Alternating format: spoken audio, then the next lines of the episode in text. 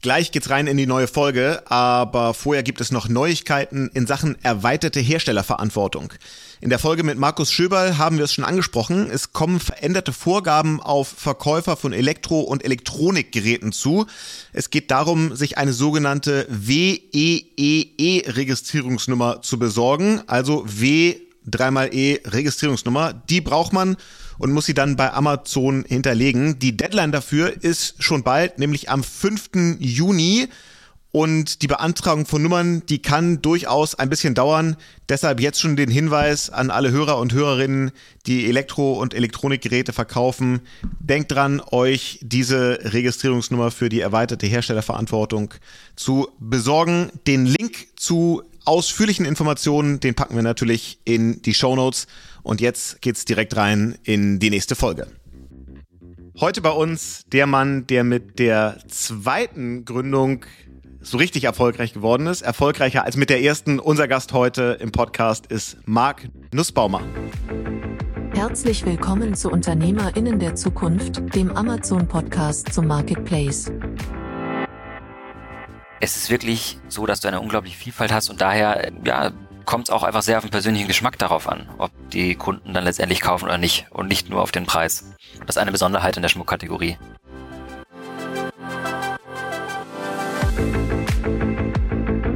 Herzlich willkommen zu UnternehmerInnen der Zukunft, dem Amazon-Podcast zum Marketplace. Wir stellen euch Menschen vor, die smart online handeln. Clevere Marketplace-Profis und erfahrene E-Commerce-Experten berichten offen von ihren Erfolgen und Fails. Und hier ist euer Gastgeber, Jan Bechler. Marc, herzlich willkommen bei uns bei UnternehmerInnen der Zukunft. Vielen Dank, Jan. Freut mich, hier sein zu dürfen. Ich habe es eben direkt am Anfang gesagt, das, was du heute machst, ist nicht deine erste Gründung. Du hast in der Vergangenheit schon ein anderes Unternehmen gegründet, bist aber dabei noch relativ jung, 30 Jahre, glaube ich, ne? Genau, ich bin 30 Jahre alt. Ähm, das erste Unternehmen, ja, also letztendlich ist es technisch dasselbe Unternehmen, aber das Konzept war ein komplett anderes eigentlich. Also die Kundengruppe war eine komplett andere. Ähm, ich bin sozusagen aus dem B2B-Bereich immer mehr in den B2C-Bereich gerutscht und dann letztendlich zu den Marktplätzen. Und das kann man sagen, bei dir geht's um schöne Dinge. Es geht nämlich um Schmuck, den du heute auf Marktplätzen verkaufst. Aber bevor wir dazu kommen, erzähl mal, wie sah denn das B2B-Geschäft aus? Also wie ist deine unternehmerische Karriere eigentlich gestartet?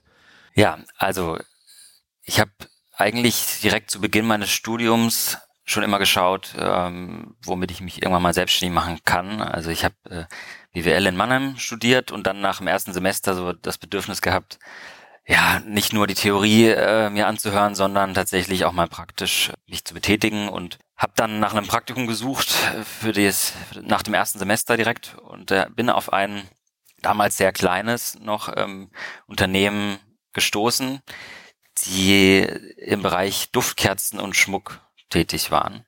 Also die haben diese beiden Produkte verbunden in einem sehr coolen Produkt und das an die Endkunden vertrieben habe mich dann dort letztendlich beworben, also waren auch ganz wenige Leute noch zu Beginn und durfte dann hands-on, also E-Commerce erleben, direkt zu Beginn. Das war richtig toll und eine super wichtige Erfahrung für mich. Ich hatte eben keine Lust auf irgendwie Banking oder Beratung, was ja auch oftmals dann der Alternativweg ist. Gerade in Mannheim. Äh, genau. Und äh, bin dann aber lieber zu einem äh, kleinen Kerzen- und Schmuck-Startup äh, nach Heidelberg getingelt, immer äh, mit der Tram morgens. Habe aber, wie gesagt, sehr gute Erfahrungen gemacht dort, äh, tolle Leute kennengelernt und auch den Zugang gefunden zum Schmuck und zum E-Commerce. Und ja, dann habe ich auch weiterhin immer dort gearbeitet während dem Studium und ähm, bin dann nach dem Studium vor der Entscheidung gestanden, entweder in Lateinamerika was zu gründen tatsächlich, äh, weil ich im Auslandssemester dort war und ähm, mir das super gut gefallen hat. Aber ja, letztendlich ist es dann doch ähm, Deutschland geworden und äh, bin dann aufgrund dieser Erfahrung mit dem Schmuck und auch im E-Commerce letztendlich die ersten anderthalb Jahre der Gründung beschäftigt gewesen, eigentlich uns so als, ich sag mal, digitalen, besseren Großhändler in Anführungsstrichen zu positionieren. Die Idee war, dass wir mit einem sehr guten Preis-Leistungs-Verhältnis, das wir auch heutzutage noch haben, letztendlich anderen Unternehmen dabei helfen, so ein bisschen auch digitaler zu werden. Also wir haben zum Beispiel kostenlose Produktfotos angeboten dazu. Wir haben einen Online-Shop überhaupt äh, mal vorweisen können, was viele äh, Produzenten oder Großhändler im Schmuckbereich bis heute tatsächlich auch nicht machen. Also es geht noch ganz viel auch über Excel-Bestelllisten und Fax teilweise, also die ganz äh, verrücktesten Sachen. Und meine Idee war, naja, also es muss doch möglich sein, das irgendwie digitaler zu machen und so ein B2C-Erlebnis auch im B2B-Bereich zu bieten, im Schmuckbereich. Und, und, dann waren eure Zielgruppe, waren dann Juweliere oder waren das eher so kleine, also, kleine Boutiquen? Also an wen habt ihr euch, ja. an wen habt ihr euch gerichtet? Also sowohl Großhändler als auch kleinere Händler, aber jetzt nicht die großen Ketten. Also ähm, es waren letztendlich unabhängigere, ja, teilweise sogar auch Händler, die zum Beispiel ähm, auf Marketplaces verkauft haben oder einen Online-Shop haben. Ähm, aber natürlich, die Idee war zunächst mal, sage ich mal, Großhändler auch zu erreichen, weil äh, man natürlich da dann mit einem Kontakt, sage ich mal, eine größere Menge auch dann verkaufen kann, theoretisch.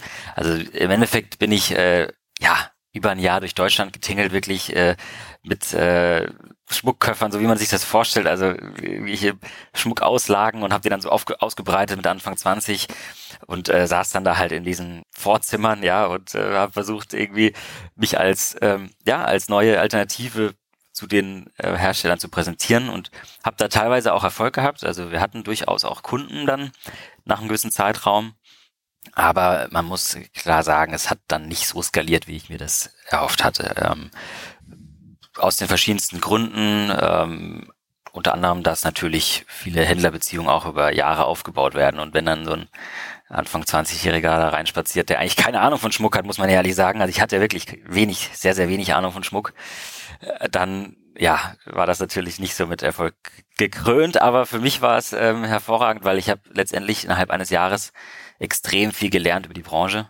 Ich habe gelernt zu verkaufen in gewissermaßen und ähm, auch gelernt, was natürlich wichtig ist an den Produkten, weil ich sehr, sehr, sehr, sehr viele Produkte gesehen habe und äh, verschiedenste ja, Materialien, Branchen, Arten zu arbeiten.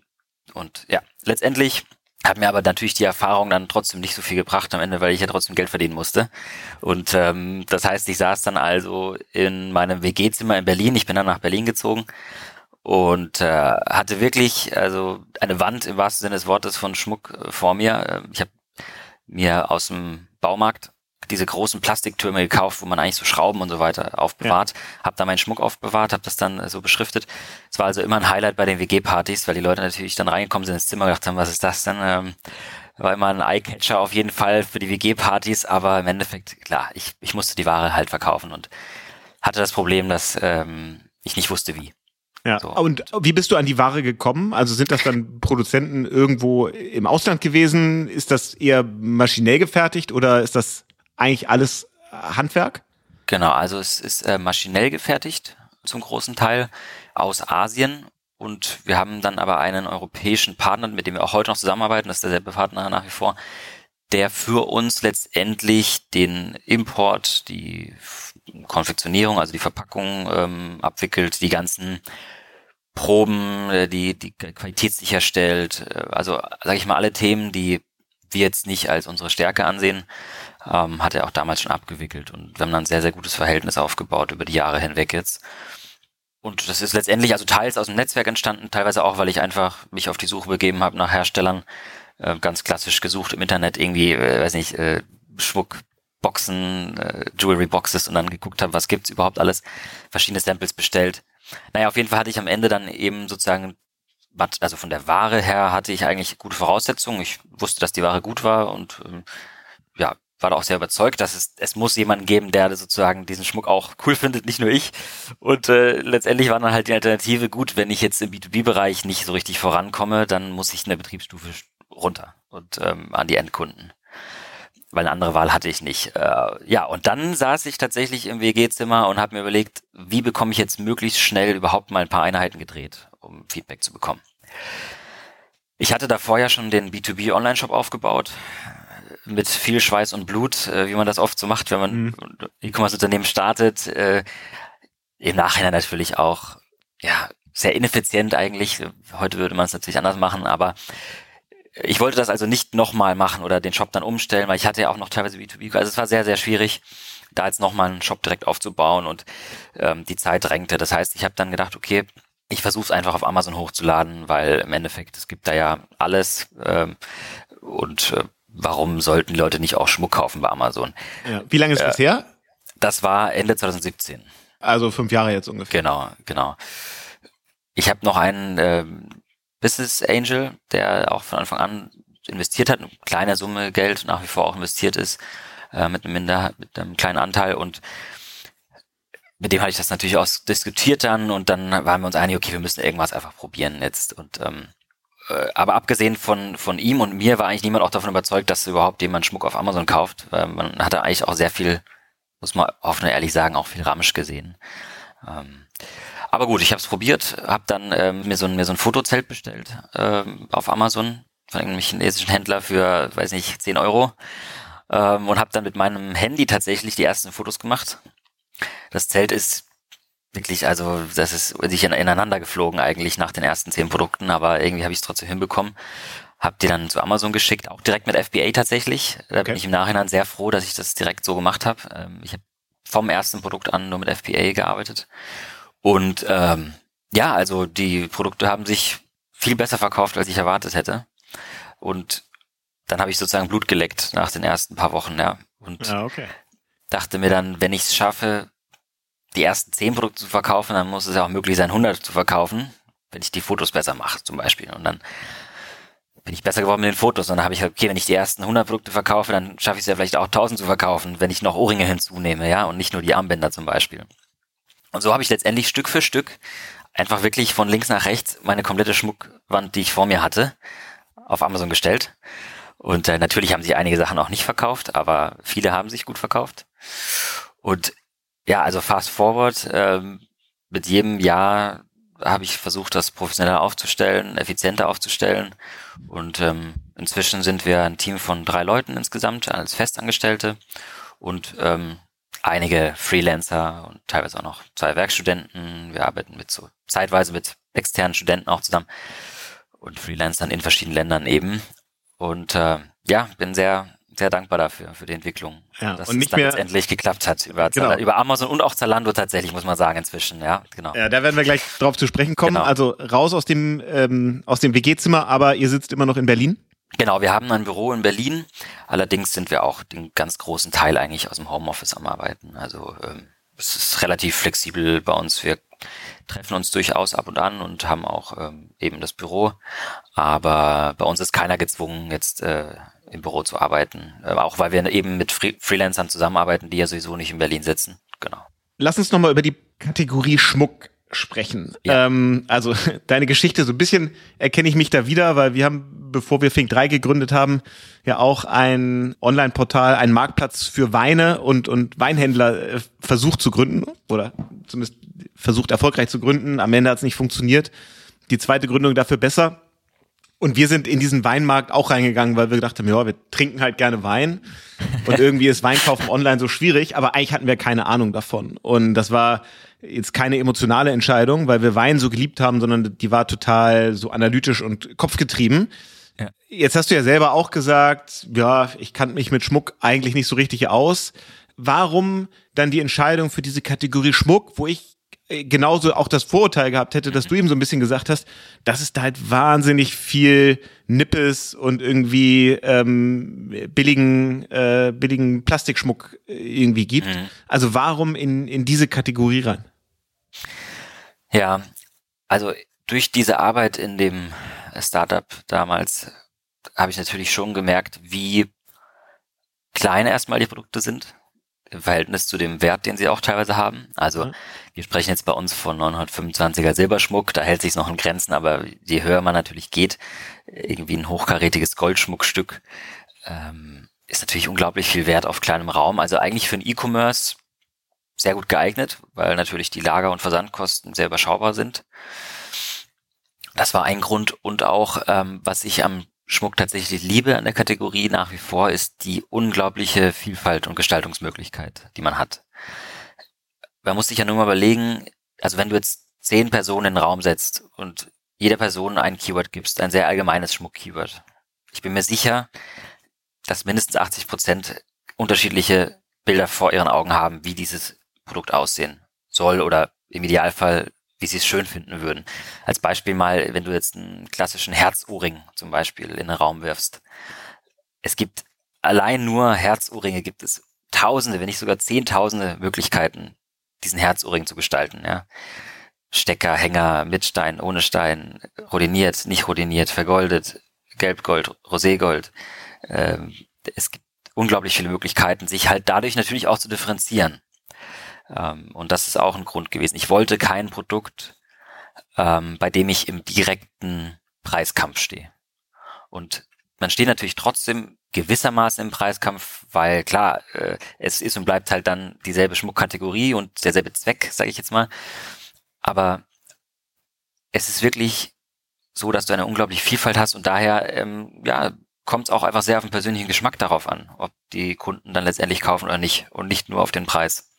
Ja. Das ist eine und, Besonderheit in der Schmuckkategorie. Und ist Schmuck nicht so ein, so ein stark emotionales Produkt, das man irgendwie sehen will und dann muss man es irgendwie fühlen, dass es schön aussieht und das geht, so gut die Bilder dann auch sind, vielleicht ja trotzdem nicht nur am Screen. Also ist das ein Produkt, das überdurchschnittlich viel dann auch retourniert wird, weil man sagt, okay, ich bestelle jetzt halt drei Ohrringe und zwei schicke ich wieder zurück und ich behalte nur die, die mir am besten gefallen? Ja, also wir haben deutlich geringere Rücksenderaten als jetzt für Textilien zum Beispiel, wie man so sieht. Also wir sind im einstelligen Prozentbereich in der Regel in den Großteil der Märkte. Okay. Natürlich variiert es auch sehr von Land zu Land, aber ähm, das ist eigentlich relativ überschaubar. Ich glaube schon, ja, wie du schon sagst, natürlich extrem wichtig, dass man versucht, das Produkt bestmöglich zu erklären, dass man konkrete Angaben auch zu den Größen gibt, ähm, dass man versucht, irgendwie das an einem Model darzustellen, damit man eben möglichst vermeidet, dass es da dann im Endeffekt zu groß oder zu klein ist. Aber das, also es gibt schon auch so ein, sag ich mal, eine Grundthematik, gerade beim Ohrschmuck zum Beispiel.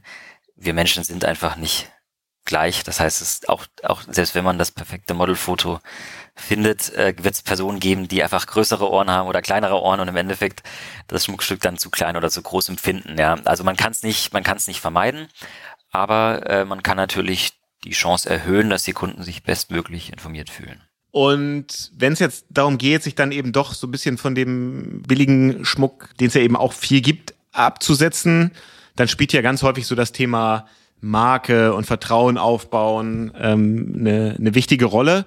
Ich habe so im Vorfeld überlegt, was sind denn so Schmuckmarken, die mir einfallen, die jetzt wirklich, wo man sagt, das ist eine echte Marke. Klar, dann kommt man irgendwie ziemlich schnell auf, auf Tiffany.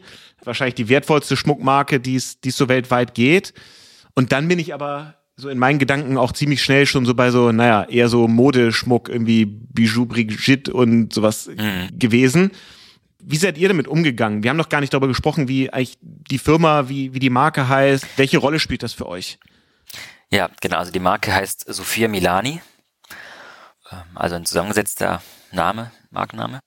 Ähm, es ist schon so, dass abhängig vom Markt die Markenpräferenz, sage ich jetzt mal, der Kundinnen und Kunden variiert.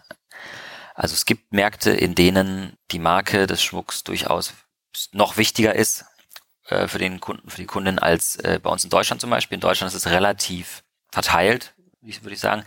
Also es gibt, wie du schon richtig sagst, die ganz, ganz großen Marken, die sehr bekannt sind, teilweise auch weltweit bekannt sind. Du hast gesagt Tiffany oder auch in Pandora ähm, zum Beispiel. Aber dann wird's auch sehr schnell sehr Longtail-lastig. Und das sieht man eben auch an den Designs. Also es gibt auch wenig, wenn du dir überlegst, ähm, ikonische Schmuckstücke, nenne ich es jetzt mal, ikonische Ohrringe oder es, also die gibt es durchaus, aber im Verhältnis zu der Gesamtzahl an, an Produkten sind sehr, sehr wenige. Das heißt, generell kann man sagen, der Schmuckmarkt ist sehr Longtail-lastig, sowohl was die verschiedenen Marken betrifft, als auch die Produkte. Und wir haben, oder ich habe mir damals einfach überlegt, ich brauche halt einen Markenname, der eine gewisse Leichtigkeit ausstrahlt. Ich wollte, ich wollte so dieses, ja, leichte Lebensgefühl ausstrahlen, natürlich eine gewisse Schönheit am Ohr oder am Hals, am Arm. Und ja, ich habe dann einfach mir auch überlegt, okay, es muss, dadurch, dass es auch so viele Schmuckmarken gibt, muss es auch ähm, gewissermaßen gut schützbar sein, der Begriff. Dadurch bin ich dann auf diesen zusammengesetzten Sophia Milani-Begriff gekommen, weil ich mir dachte, jetzt nur Sophia oder nur Milani ist natürlich dann wieder schwierig, dann gibt's, ist die Gefahr größer, dass dann doch irgendwie ähm, Doppelungen auftreten. Und ja, so bin ich letztendlich habe ich mir so meinen Weg gebahnt und habe einfach wirklich gebrainstormt, verschiedene Vornamen mir angeschaut, die es gibt, eben gerade im südeuropäischen Bereich und bin dann auf diese Kombination gekommen, die mir gefallen hat. Es war aber ehrlich gesagt auch damals, wie gesagt, ich hatte den Zeitdruck, ich hatte den Druck, äh, Produkt zu verkaufen. Ich habe jetzt nicht irgendwie ein halbes Jahr lang mir einen Branding-Workshop überlegt, ja. Also es war wirklich, äh, ja, sehr viel Bauchgefühl dabei, muss man ganz klar sagen. Und sag mal, wie viele wie viel Produkte habt ihr so? Wie viele SKUs, die ihr vertreibt? Ja, also Parent-Artikel haben wir so um die 1200 ungefähr gerade. Okay, also das ist dann ja schon, da kann man sagen, das ist auf jeden Fall äh, Longtail. Genau. Wenn du mal versuchst zu analysieren, wie am Ende dann Traffic auf euren Produkten landet und wie ihr verkauft, gibt's dann Brand Search oder ist es am Ende, ich muss einfach beim Thema Herzohrringe, muss ich irgendwie äh, sehr gut meine äh, Produktdetailseiten optimiert haben. Ich muss da einfach in der organischen Suche auftauchen. Ist Paid Advertising für euch ein großes Thema? Also wie ist für euch so der am Ende äh, der Weg in den in den Warenkorb? Also die kurze Antwort ist alles zusammen. Die längere Antwort wäre, zu Beginn war es vor allem Advertising auf sehr spezifische Suchbegriffe. Einfach aufgrund dessen, dass natürlich äh, das Marketingbudget begrenzt ist. Also gerade wenn man mehr oder weniger bootstrapped und, und profitabel sein muss, dann kann man sich nicht den Luxus leisten, jetzt irgendwie auf irgendwelche allgemeinen Suchbegriffe oder sogar auch auf große Wettbewerbermarken zum Beispiel zu bieten, zu Beginn. Inzwischen machen wir das äh, natürlich alles und wir sehen auch, dass wir jedes Jahr mehr äh, Suchanfragen zu unserer Marke erhalten. Also äh, wir haben definitiv inzwischen auch einen Branded Search Anteil, der stetig wächst. Da sind wir auch sehr, sehr glücklich darüber, weil es natürlich mit äh, höherer Conversion und äh, geringeren Kosten für diese Suchanfragen einhergeht. Nichtsdestotrotz, auch im Sinne der Neukundengewinnung, investieren wir konstant auch äh, in generische Suchbegriffe, um einfach immer, sage ich mal, zu versuchen, an vorderster Front zu bleiben und sowohl die Longtail-Suchbegriffe als auch jetzt vermehrt in den letzten Jahren die allgemeineren Suchbegriffe zu bespielen. Und wenn ihr dann Advertising macht, äh, versucht ihr das wirklich über alle 1200 äh, ja. Parents zu machen? Ja. Okay, äh, dann äh, schließt sich ja sofort die Frage an, was das so an Komplexität auch im Advertising mit sich bringt. Ähm, das ist ja nichts, was dann ein Werkstudent irgendwie mit äh, zehn Stunden in der Woche macht, sondern das ist ja ein viel komplexeres Setup. Erzähl mal so ein bisschen für die, die da vielleicht auch tiefer drin sind, wie wie organisiert ihr Kampagnen, also strukturell, aber auch technisch? Mit welchen Tools, mit welchem Setup arbeitet ihr da? Ja. Also wir haben eine Person bei uns im Team, die sich wirklich nur ums Advertising kümmert. Mhm. Vollzeit. Nicht nur Amazon, aber vor allem natürlich Amazon. Und wir nutzen ein externes Tool, das nennt sich Perpetua. Mhm. Ähm, damit sind wir auch sehr zufrieden über das wir letztendlich den Großteil der Kampagnen steuern oder des Setups steuern. Wir haben uns das, muss man fairerweise sagen, über Jahre hinweg erarbeitet. Also zu Beginn war es natürlich relativ einfach, den Überblick zu behalten. Wenn du weniger Artikel hast, das kennt ja, glaube ich, jeder Händler, dann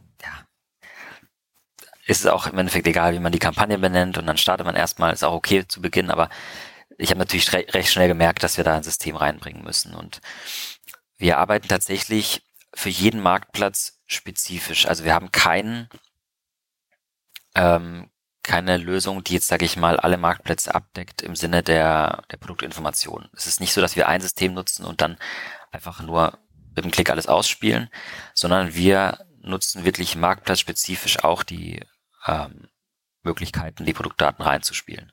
Einfach aus dem Grund, dass gerade im Schmuckbereich es extrem wichtig ist, aus unserer Sicht möglichst detailgetreu für jedes einzelne Schmuckstück die Werte zu hinterlegen. Und die sind nun mal zum Beispiel bei Zalando oftmals anders als bei Amazon. Das ist also die Grundbasis, überhaupt wirklich eine sehr detaillierte Datenbasis zu haben bezüglich der Produkte. Und dann funktioniert das auch, dass man sehr spezifisch und longtail-lastig diese Produkte bewirbt.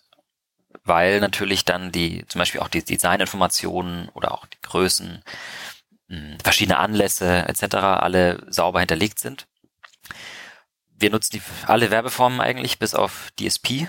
Mhm. Ähm, inzwischen gibt es ja auch viele DSP-Funktionen, die bei Sponsored Display abgedeckt sind, zum Beispiel das Retargeting, womit wir auch gute Erfahrungen gemacht haben, tatsächlich in den letzten Monaten und Jahren. Und wir gliedern das bei uns in die Hauptkategorien, also Ohrringe, Armbinde, Halsketten, Ringe etc. Und dann auch nochmal thematisch.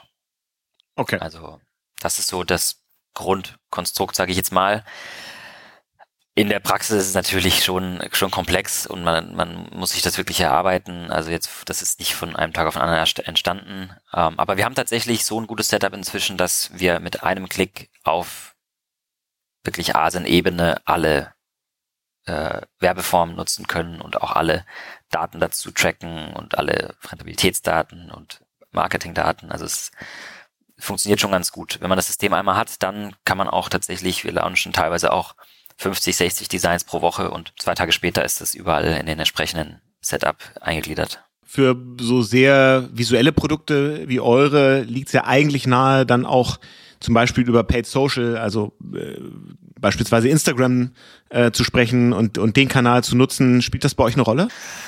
Ja, also ich bin schon ein Freund von Fokus und wir haben uns die letzten Jahre ganz klar darauf fokussiert, auf dem Marktplatz, auf den Marktplätzen ähm, uns eine Marktposition zu erarbeiten. Wir testen durchaus immer mal wieder auch verschiedene Social äh, Channels, also zum Beispiel auch TikTok oder, oder ein Instagram oder ein Meta. Allerdings ähm, stehen wir dann noch ganz am Anfang. Also das, wir haben bisher für uns nicht den richtigen Weg gefunden, sage ich mal, wo wir jetzt das komplett äh, skalieren würden und da jetzt wirklich unseren Fokus drauf legen würden. Ich glaube auch, dass das schon immer die Herausforderung ist, weil man kann natürlich so viele, so viele Sachen machen in der Theorie und so viele Kanäle bespielen und so viele Opportunitäten äh, nutzen, theoretisch, aber im Endeffekt hat der Tag halt nur 24 Stunden und wir fokussieren uns nach wie vor eigentlich äh, den ganz, ganz großen Teil unserer Zeit auf die Marktplätze. Aber ich schließe es nicht aus, dass es auch in Zukunft für uns relevanter wird, ganz klar. Ja. Du hast jetzt immer gesagt, die Marktplätze. Ähm, das heißt, es ist auf jeden Fall mehr als nur Amazon und nur Deutschland. Zalando haben wir eben schon, ähm, haben wir eben schon so im Nebensatz gehört. Erzähl uns mal, wo kommt der Umsatz her? Also wie viel macht Amazon aus? Wie viel macht Zalando aus? Gibt es darüber hinaus noch andere Kanäle? Und vor allen Dingen auch, welche, welche Länder ähm, bietet ihr eigentlich an? Also wo verkauft ihr? Ja, ähm, wir verkaufen seit Anfang letzten Jahres auf Zalando und Zalando macht inzwischen einen zweistelligen Prozentsatz unseres Umsatzes aus. Also es geht schon so Richtung 20 Prozent derzeit. Also wir sind da sehr zufrieden mit der äh, initialen Entwicklung, sind auch ganz gut gewachsen im ersten Jahr. Und wir bespielen über Zalando eigentlich ja den Großteil der äh, Marktplätze, äh, den Großteil der Länder, Entschuldigung, die an das ZFS-System angebunden sind, also analog zu FBA bei Amazon. Und auf Amazon verkaufen wir auch über das Pan-EU-Programm in alle Länder eigentlich, die da angebunden sind und zusätzlich auch in den USA inzwischen. Und für die Content-Erstellung jetzt für die Auslandsmärkte, das macht ihr auch alles in-house? Also das macht ihr dann mit Freelancern? Genau, also wir fokussieren uns eben auf das, was wir besonders gut können. Das ist in dem Fall die grafische Gestaltung der, der Listings, also sämtliche Produktfotos, Videos etc. Es wird alles in-house gemacht. Zumindest die Basis, der Feinschliff oder so kleinere manuelle Arbeiten, die sehr, sehr, ja, die sehr repetitiv sind, sourcen wir auch aus dann teilweise. Aber die finale Freigabe, sage ich mal, der Grafiken erfolgt auch intern. Und die Produkttexte etc. werden auch alle in-house erstellt. Teilweise dann in Kombination mit Freelancern für Übersetzungen oder für standardisierte Prozesse. Also alles, was irgendwie aus unserer Sicht Werttreiber ist für die Marke, was auch nicht repetitiv ist, machen wir in-house. Und alles, was Schritte sind, die man gut outsourcen kann, wo man jetzt auch nicht Muttersprachler sein muss, zum Beispiel im grafischen Bereich eben, das sourcen wir aus. Jetzt mit irgendwie an die 20 Prozent ist Zalando dann ja schon, also auch wirklich relevant für euch. Ähm, vor allem, wenn das ja irgendwie inkrementeller Umsatz ist, der dann auf das, äh, auf das, was ihr auf Amazon an Umsatz macht, on top kommt. Versucht doch mal vielleicht so ein bisschen Insights zu geben, die beiden Kanäle im Vergleich zueinander. Also wo ist Amazon besonders stark und wo wart ihr vielleicht auch überrascht, was Zalando im Vergleich zu Amazon bietet? Ja, also es gibt tatsächlich einige Unterschiede.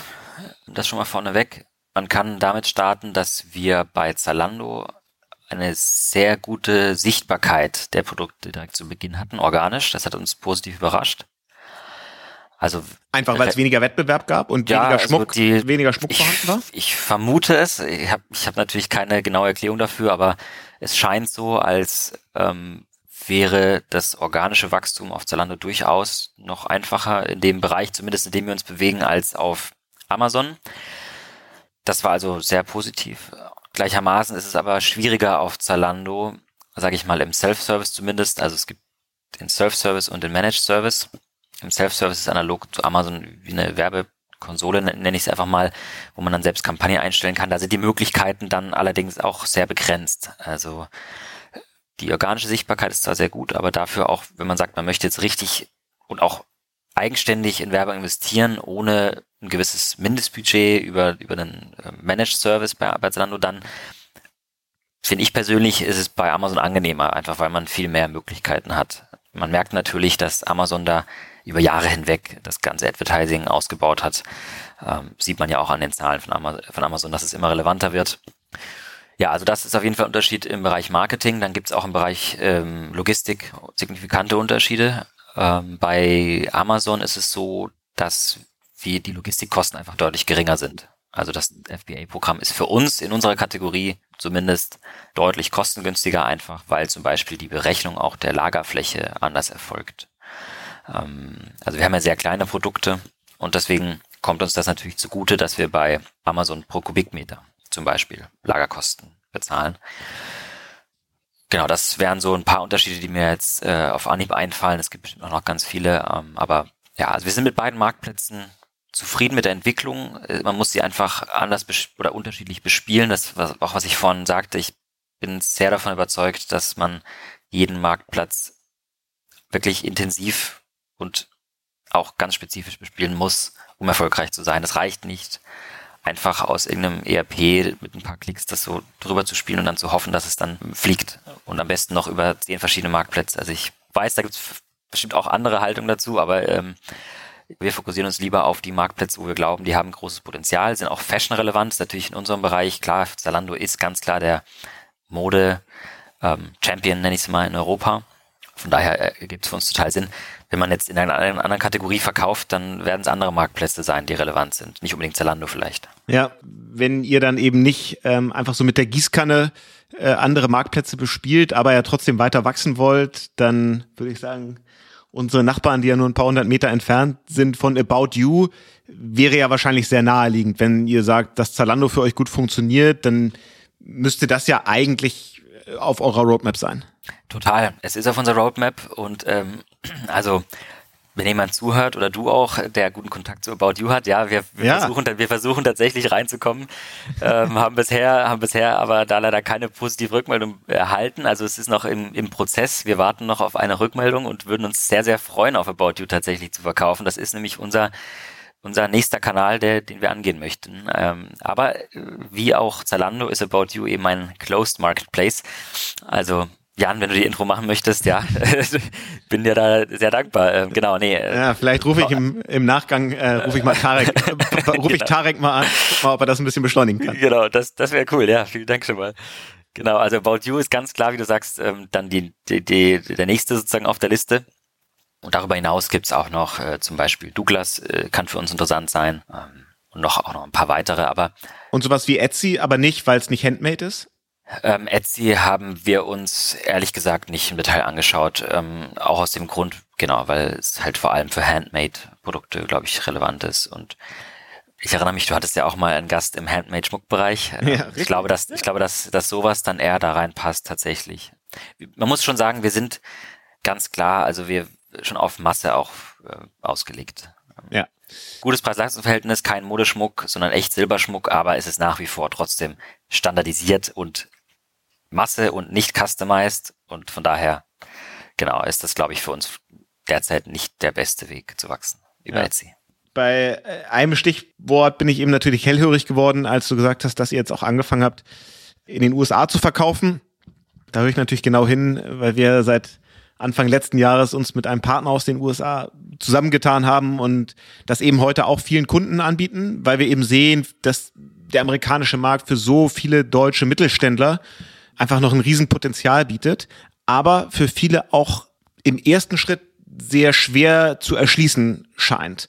Ich glaube schon, oder wir beweisen das ja auch, dass, dass es geht und wenn es funktioniert, dass es dann auch richtig gut funktioniert.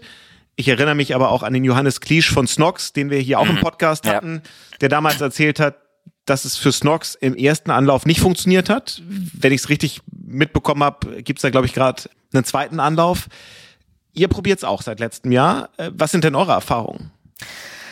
Ja, also ich stimme dir zu, dass es auf jeden Fall gerade zu Beginn knackig ist. Also man muss sich wirklich sehr gut überlegen, mit welchem Produktportfolio startet man dort. Man muss tiefe Taschen mitbringen. Das ist so, ähm, um überhaupt mal eine gewisse Grundsichtbarkeit zu schaffen, zumindest auf Amazon, das war unsere Erfahrung. Also wir sind, ähm, wir haben auch gemischte Erfahrungen gemacht. Im, im Endeffekt sind wir, wenn man es unterm Strich sieht, sind wir zufrieden und entwickeln uns auch gut auf Amazon. Wir haben aber auch ganz klar ähm, Anfangsfehler da gemacht. Also wir sind ähm, Jetzt im Nachhinein hätten wir wahrscheinlich noch fokussierter mit einem noch geringeren Produktsortiment starten sollen und lieber dort noch viel konzentrierter äh, das Marketingbudget äh, zum Beispiel draufpacken sollen. Aber mach mal spezifisch, weil das wird bestimmt viele interessieren. Also was, was für Fehler habt ihr so richtig ja. hands oder ganz operativ gemacht? Ja, also genau. Ich glaube, der Fehler war, dass wir mit einem zu breiten Produktportfolio in den USA live gegangen sind. In das heißt, Anna, wie viele Produkte waren das? Ähm, es waren mehrere hundert schon direkt okay. zu Beginn. Okay. Und der Fehler war, dass wir total unterschätzt haben, wie wichtig, also das ist nur meine Interpretation, ich weiß nicht, ob es so ist, aber das, das äh, war so unsere ähm, Annahme, dass gerade das Thema Bewertungen zum Beispiel oder auch Preis in den USA noch wichtiger ist als bei uns in Deutschland. Also wir haben teilweise Produkte, die sich sehr gut verkaufen in den USA. Das sind aber dann auch die, die auch in Deutschland oder in Europa schon sehr viele Bewertungen oder auch gute Bewertungen gesammelt haben und auch ähm, sehr gutes Preis-Leistungs-Verhältnis bieten. Klar, das theoretisch bieten das alle unsere Produkte, aber es ist auch mal eine Frage der Wahrnehmung. Und also das war auf jeden Fall ein Fehler, dass wir, wir hätten wahrscheinlich einfach mit viel weniger Topsellern starten sollen in den USA, rückblickend. Im Endeffekt ist es kein Riesenproblem, weil man verkauft die dann ab oder sortiert die halt aus und bestellt sie nicht mehr nach, aber es wäre schon durchaus effizienter und kostengünstiger gewesen, einfach mit einem Topseller-Sortiment zu starten und nicht so breit reinzugehen. Auf der anderen Seite muss man sagen, hätten wir das gemacht, ist auch die Frage, hätten wir dann so viel gelernt, auch über die verschiedenen Kategorien und die verschiedenen Motive, die gut gehen und so weiter. Also ist immer so eine Abwägung. Jetzt nachher ist natürlich immer schlauer, aber ja, deswegen also unsere Strategie jetzt derzeit ist tatsächlich äh, mit einem komprimierteren Sortiment weiter zu wachsen und der Vorteil ist einfach, dass du das Marketingbudget halt noch effizienter und ähm, zielgenauer einsetzen kannst.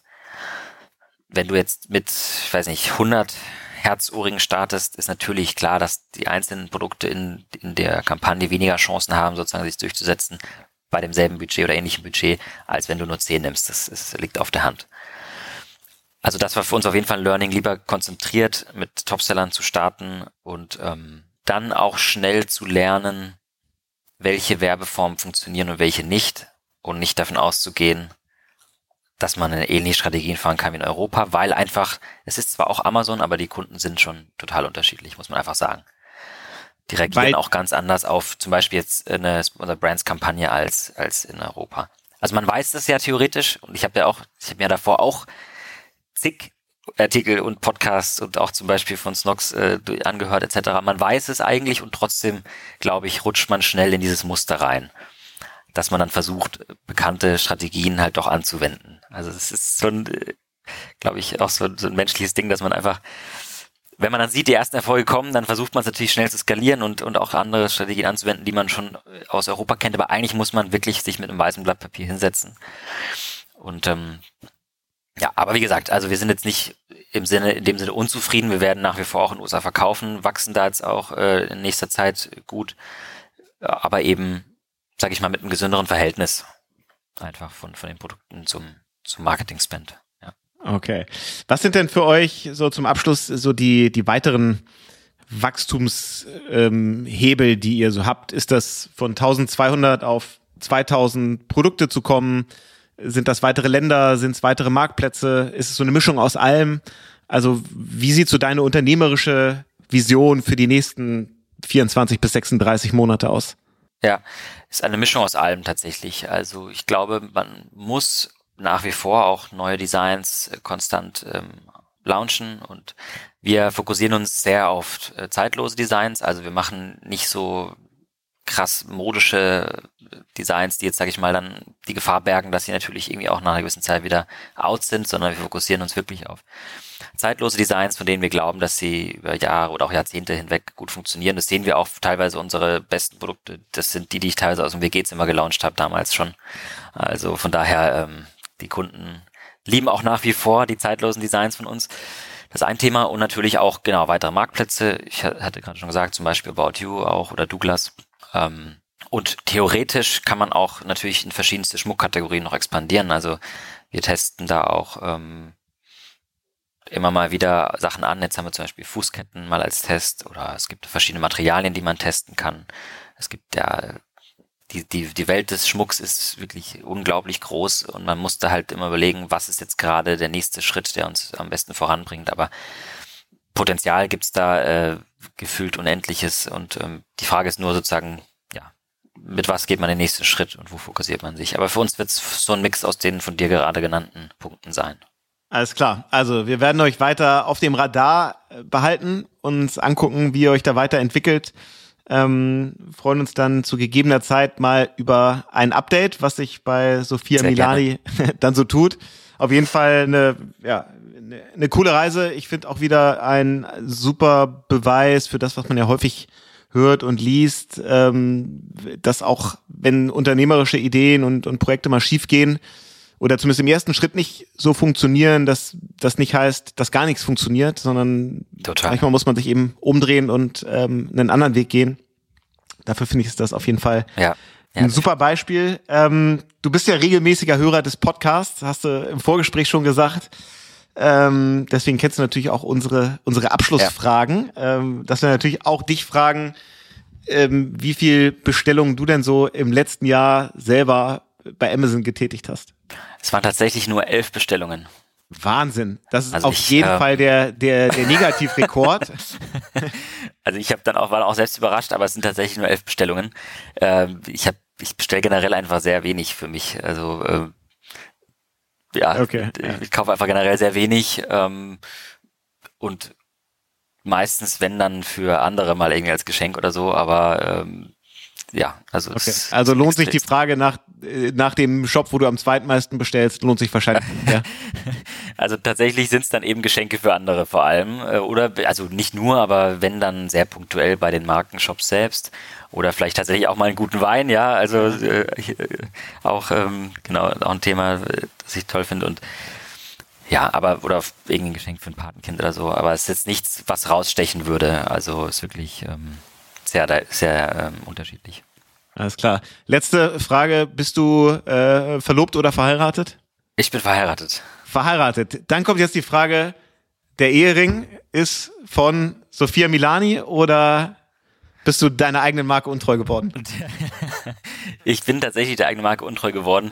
Ähm, es ist eine andere, ähm, ein anderes Material und äh, die, die sind tatsächlich aus äh, Kolumbien. Also äh, meine Frau ist Kolumbianerin und wir haben vor Ort sozusagen äh, lokal beim Juwelier in Kolumbien damals die Ringe. Okay, alles klar, das ist akzeptiert. Also Marc, vielen Dank ähm, für das super Gespräch und klar, alle Infos zu Marc und zu noch mehr Folgen gibt's natürlich äh, wie immer unter amazon.de slash podcast. Vielen Dank. Vielen Dank, Jan, hat sehr viel Spaß gemacht. Danke Mach's dir. Mach's gut. Ciao, ciao. Ciao, ciao.